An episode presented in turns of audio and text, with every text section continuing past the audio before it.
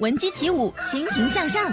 揽胜电缆，中国体彩，郑州慈善总会，哈佛宝贝月色中心，锦艺海洋馆，河南威佳汽车集团，居然之家，郑州万科，广发银行信用卡中心，正商善水上境，中国联通，给您拜年啦，祝您生活积极向上，事业生机勃勃。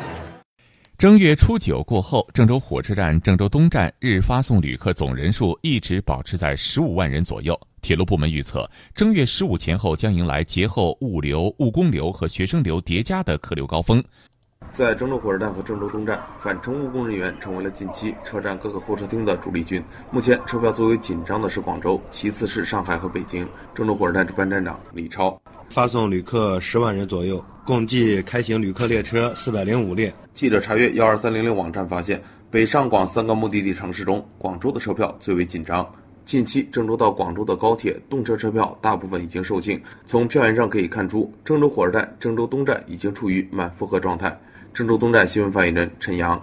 预计发送旅客五点六万人，开行旅客列车三百五十七列。郑州东至北京西、上海虹桥、广州南的余票即将售罄。针对春运的大客流，郑州火车站和郑州东站每天都要加开多趟临客，临客四十三列，开行的方向北京、上海、广州、汉口、成都等。增开了临客二十一列，方向主要为北京西、西安北、商丘、灵宝西、兰考南、洛阳龙门和上海虹桥。铁路部门预测，未来两到三天内，郑州的两个火车站的客流将会保持在目前的水平。而在元宵节前后，学生客流的增加将会形成节后的又一次客流高峰。